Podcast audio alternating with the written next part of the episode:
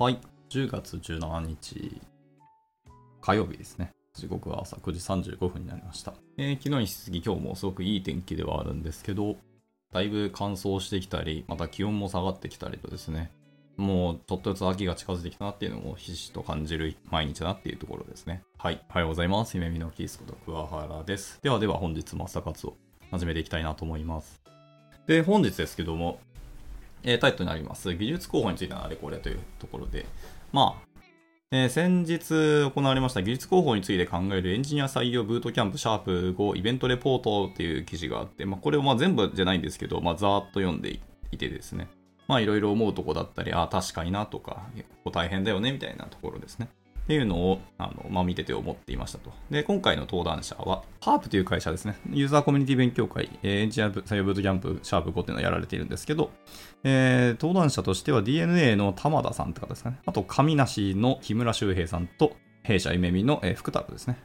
あと、SHE の、えー、永田さんが登壇をされていると。はい。まあ、この4人でパネルディスカッションをしてたっていうところですね。まあ、それの話をこう見ててすごく面白かったし、とてもな共感味のあるお話だと思ってて、まあ、僕も一応広報チームに今所属をしていて、技術広報として動けているかというと全然動けてはないんですけど、まあ、できることをやってて、まあ、その中でいろんな広報の施策だったり、えー、考えることだったり、あと予算ですね、であったりとか、まあ、いろんな苦悩のお話も、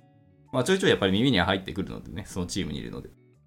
いや、なかなかその辺の話とか、そう、知見の共有とかっていうのは、割と興味深かったんで、こう読んでみたで見たんですけど、まあ、なんだかんだやっぱ面白かったなと思いますね。でまあ、何が面白いかとか、何が苦悩かというと、まあ、ご存知の通りだし、まあ、お察しの通りだと思いますけど、まあ、エンジニアで、えーと、広報をやりたい人なんて、まあ、ほぼいないし、ななんなら協力も、えーと、そんな前向きにしてくれる人ってのはそんな多くないと。なんか、インタビューしたりとか、えー、まあ、ロスにちょっと手伝ってぐらいの感覚で、まあ、ちょっと時間を、1時間か2時間ぐらい貸して、えー、お話をするぐらいなら、まあ、やってもいいですよとか。あとはそれを、あの、記事化をして、えー、外にアウトプットしたいんだけどっていうので、まあ、顔を出してもいいですかっていうので、まあ、OK くれる人もいますと。そこぐらいまではいいんですけど、技術広報って基本的にはまああの広報なので、会社からすると予算はできれば削減したいわけですよね。なるべく予算を少なく、かつ、えー、大きなバリューでアトラクトだったりとか、アクセスが増えてくれたらすごく嬉しいわけですよね。なので、できれば、ローコスト、ハイリターンをまあ求めると。まあ、一番仕事感のある仕事ですね。なんですけど、一番協力を仰ぎたい人の、えー、協力を仰ぎづらいというか、そこが難しいポジションではあるんですよね。特に広報っていうのは。まあ、僕はその技術者だったんですけど、まあ今も一応技術はやってますけど、から、えー、広報チームに移るという、まあかなり稀有な存在らしくて、まあまあ普通に今まで弊社イベミでもいなかったよってだけの話なんですけど。なので、両方の気持ちも分かって、あの動きづらさっていうのをすごく痛感をするので面白いんですけど、なんですか、ま、いろんな会社さんの、えー、まあ、事例を聞いているんですけど、やっぱですね、あの、ホワイ、なぜ取り組むのかっていうところを、やっぱ腹落ちをできてないと。いうところが一つ課題というか大きなキーポイントじゃないのっていうようなお話されてる方もいてですね。はい、僕らとして、僕らというのは広報ですね。が必要だと思ってて、しかもそれをなぜやるかっていうのはちゃんと意識と自覚できているんであれば、それは、まあ、それは大前提ですね。そこできてないと、そもそも広報、多分ワークしないと思うんで。えー、僕らがでもじゃあ分かってれば良いっていうもちろんそうではないしそこに対してどれだけ人を巻き込めるかっていうのは最後多分熱量とかも必要になってくるんですけど、まあ、熱量に感化されるのは人としてよくあるがその熱を生み出すためのホワイがないとやっぱダメだよねっていう話がすごくあってはい。まあなんていうかちょっと抽象度というかふわっとしたお話になるんですけどそこがすごく大事だよねと。いうので、まあ、そこを、まあ、問うというか話し続ける。でも説明し続けられてもあの伝わらないものは伝わらないので、まあいかにこう施策に、あとはハウに落とし込めるかっていうのは結構重要ですよねっていう話ですね。で、まあ、あと広報って、プラスになる発信とかお話とか言葉を外に出すことが、まあ、9割はそうなんですけど、ほぼほぼプラスになるものばっかりをま出そうとはするんだよね。まあ、これは当然ではあるし、それは自社のこととか、自社のプロダクトとかの良いことを、良いというふうに思ってほしいし、その良さを外に出したいので、まあ、アピールポイントをするんだから、それはプラスになるものを発信するのは当然なんですけど、とはいえ、それだけだとやっぱ辛いよねっていうのがあるので、まあ、メンバーの方にも、協力を仰ぎたい方にも、えー、発信を手伝ってほしいんであれば、えー、プラス面だけではなくて、その人が本当に言いたいこととか、実情とか、あとはどこまで体裁にコミットするかみたいなところのバランスがあるんですけど、やっぱマイナスの部分、もしくはダメな部分もしっかり出していこうねっていうのはすごくいいなと思ってます。まあそれが本当にその会社とか、組織の本当の姿というか、まあさらけ出せてるんだな、この会社はっていうのの、えー、メリットがどこまであるかっていうところですね。出しすぎたら逆に言うとこの会社はやばいじゃんって思われるかもしれないんですけど、いい面もしっかり出してて、仕組み化もいろんなものはできてますけど、やっぱ足りないな、ここだったりとか、課題点こういうとこあるんだよねっていうので、まあ、そこに共感をしていただくと、じゃあ自分もみたいな話になったりするし、まあ、そこはまだ今からの話ですけど、ここまではちゃんと組織があったり、仕組みで動けてるんだっていうのが分かると、あ、この会社はしっかり、ま技術に真剣に取り組んでるなっていうのが伝わっていて、まあ、そこもまた一つのアトラクトポイントになるんだろうなっていう感じはしますね。まあまあでも技術広報って、まあ、基本的にはそう技術のブランディングではあるんですけど、大きくは2つあって、まあ、採用目線と自社のプロダクトの価値を作りに行くっていうところですよ。価値がブランディングを作りに行くっていうのは大きな2つの目的であると思うんですけど。まあ、特にその採用っていう方向に対しては、その辺ですよね。皆さんの発信をいかに協力してもらいながら発信できるかって結構重要ですよ。ねで、えー、それをでも、本当はですね、さっき言った通り、広報費をかけたくないので、メンバーの方々一人一人の発信から自分の会社へのアクセスが来てくれるのが理想ではあるんですよね。そうすると、ま広報費ゼロなのに認知度が上がったりとか、会社へのアクセスだったりお問い合わせが増えるっていうのは本当にいい話ではあって、まあ会社としてはいい話であって、でもそれを、えー、と後押しをする環境であったりとか、まあ、まあ、例えばそれも会社の福利厚生でそういう仕組みを作るっていうのも一つかもしれないですね。そうすると、まあ、自分で発信をする。会社のための発信にもなるし、でも自分自身の発信にもなって、だからセルフブランディングにもなるし、会社貢献にもなって、でなおかつそれをやったら、なんかインセンティブじゃないですけど、会社からの評価をもらえたりとか、なんかプラスアルファで報奨金もらえたりとか、みたいなのがあると、もう全部ウィンじゃないですか。なので、メリットしかないので、えー、やるみたいな環境を作るのも一つかもしれないですね。特に弊社はそれに近いようなことをやったりしますけど。あとはたまにこう、期間限定でキャンペーンをやって、で、この期間に何かやったら、まあ、金一封ですよ、みたいなとこ。たまにこうやったりしてるんですよね。で、まあ、もちろんそういうキャンペーンをやるとみんなバーっと、まあみんなって言っても全員じゃないですけど、それに乗っかる人たちは乗っかって、すごくアウトプットをするんですよね。まあ結果的にそこは、まあお金をかけることになるんですけど、とはいえ、広報費としてはまあ全然安いわけですよね。全員に、えー、インセンティブがあるとは限らないですし、全員に渡してもまあいいっちゃいいんですけど、その場合はまあ多分お金を少し鳴らすんだと思いますけど、とはいえ広報費として社員の数が何人いるかにはよりますけども、でも100万ぐらいですからね。何百万までいかないでも100万以内でうまいことキャンペーンをやることは確かにできるよねっていうのがあるので、まあ、そう考えると、そんなに高くないなっていうのはありますね。まあ、もちろん、そのメンバー一人一人にアウトプットをお願いをすることになるので、アウトプットの質とか、まあ、量もですけど、質と量がどこまで担保できるかっていうのは賭けでしかないというか、本人次第になってくるので、そこがまあちょっとコントロールしづらいですけどね。はい。かといって、じゃあ何文字以上書いてくださいとか、こういうキーワードを入れてくださいとか言うと多分、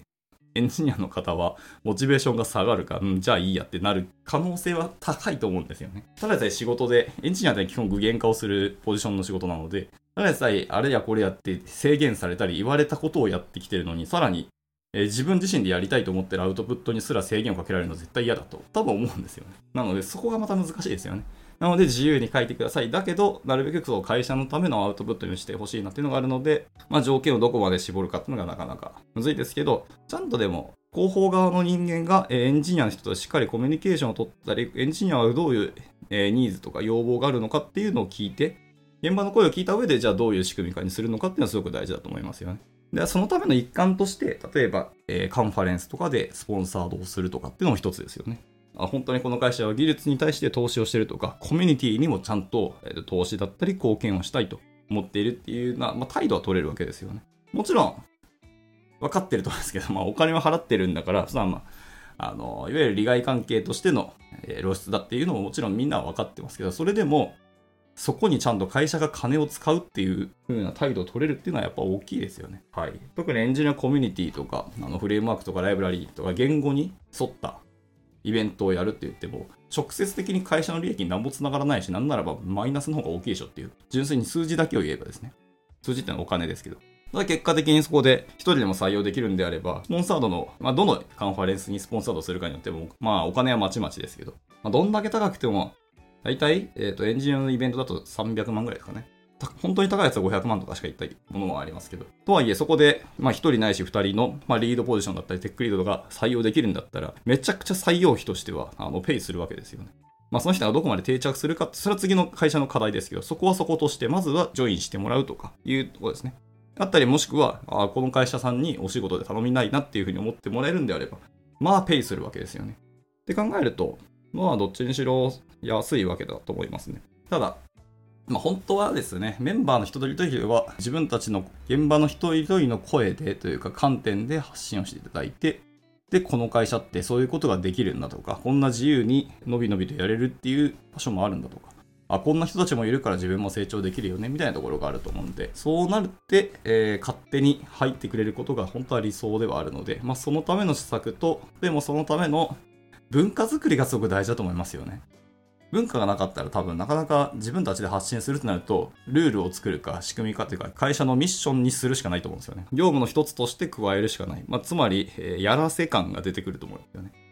はい、やらせ感もしくはやらされ感の中やるのはやっぱりですね、クオリティ下がるし、多分熱が、記事の中に熱が入らないと思うんですよね。まあそうするとやっぱり読んでる人ってそういうのに敏感なので、そんなにシェアしなかったり、いいねとかつけるかどうかはちょっと怪しいですけどね。なので、まあ、文化にするためにはやっぱ個々人の熱量とか、えー、モチベーションってところをいかに維持、もしくは、えー、そのモチベーションを焚きつける何かを作らなきゃいけなくて、まあ、インセンティブは分かりやすく一つですけど、セルフブランディングとか、いわゆる承認欲求強い方っていうのは、まあ、人間何かしら承認欲求あると思うので、そういう成果としての何かを生み出せる環境づくりっていうのを最初に作っていって、そこに乗っかった時、その人たちが、えどんどんどんどんバリューが出て、かつ自分に対しても何かしらの恩恵が得られて、で、それを見た周りの人も、あ、僕もそれに乗っかりたいなっていうような、そうビッグウェーブが作れたら本当はいいなと思ったりするので、まあ、技術候補の方々はそんないろんなものを考えたりしてやってると思いますね。まあ、とはいえ、先ほど言いましたけど、バランスと予算の話が本当に難しいと思います。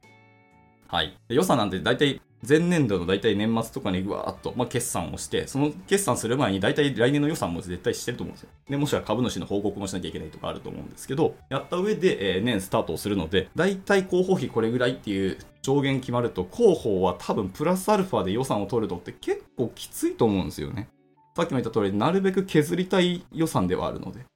なので、それをプラスアルファで取りに行くためには、他から削るか、どっかからなんか捻出するしかないとか、まあ、いろんなものがありますよね。まあ、もちろん、その、遊びのための予算とか、余白用になんか適当な名目をつけた予算っていうのも多分あると思うんですよ。まあ、それは、それとしてバッファーとしては削っていくとは思うんですけど、それがなくなった時に、他で使おうと思ってた予算をやっぱりこっちにどうしても投資したいっていうので、うまいこと多分捻出をしていく。でもこういうことをでもできるとか、そういうことをやってくれるんだって思ってくれる現場はすごく幸せだと思いますね。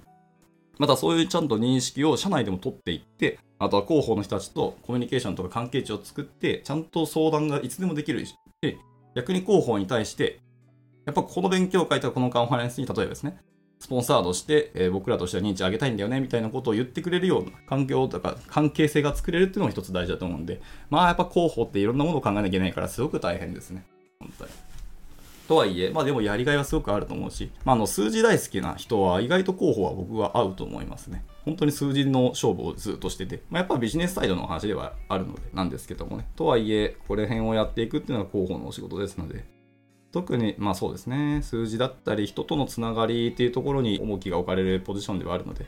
なかなか大変だと思います。本当に。技術者、エンジニアって言っても、やっぱ例えば iOS、Android、アプリ側のエンジニアと、やっぱウェブ系、インフラ系って言っても、同じエンジニアでくくられても全然人種とかやってることが違いすぎし、見てるものが違う。でもつまり観点が違うので、結果的に文化が違いますよね。例えばフロントエンドはやっぱり変化が強いので、えー、とどんどん新しいものにキャッチアップしたりとか、まあ、ちょっとあの見た目の方になってくるので、キラキラした人の方がやっぱ伸びやすいなとか、まあ、そういう性格の人もなんだかんだ増えたなって印象がありますけど。逆にバックエンドとかはあのデータベースだったりセキュリティだったり、本当にもろにデータを扱ったりビジネスロジックを担当するところなので、やっぱお堅いとかしっかりいろんなものをきっちり考えられるタイプの方とか設計力高い人の方が、評価されたり、まあ、そういう人が集まりやすいなっていうのもあるので、個人的な感覚としてはちょっと硬い感じがあります。逆にフロントエンドは脆いというか、変化しやすいために多少の脆さを残しているみたいなところですね。柔軟と言ったらあれですけど、まあ、柔軟って言ったら別にバックエンドを絶対柔軟にしてるはずなんで、なのでちょっと脆さっていう言葉にしました。全然違うんですよね。一人エンジニアと言っても。で、広報の人が技術分かってないと、まあ大体広報の人は技術分かってない方のが現場としては多分多いと思います。技術者上がりで広報になった人ジニアの方とかがいれば全然話は変わるんですけど、そういう、なんていうんですかね、感覚的なお話っていうのは多分見てても分かんないと思います。同じエンジニアがこう3人ぐらい並べられても、技術をやったことがない候補の人は多分みんなエンジニアさんと思ってると思うんで、ここがまた難しいと思いますよね。まあでもそういうことがあるから、現場と広報の人がうまいこと連携しづらいっていうのは全然あると思うんで、でもここは多分ね、エンジニア側からサポートっていうか協力をしていくのが多分最初の一歩なんじゃないかなと思うんです。でもその最初の一歩を作るために広報の人が環境とか関係値を作りに行くっていうまあ、どっちが先なのかはちょっと難しいですけど、っていうのが必要なんじゃないかなっていうふうに、え、今、僕はどっちのわらじでも動いてるっていうような感じですね。はい。で、まあ、他の会社さんのいろんな事例だったり、こう、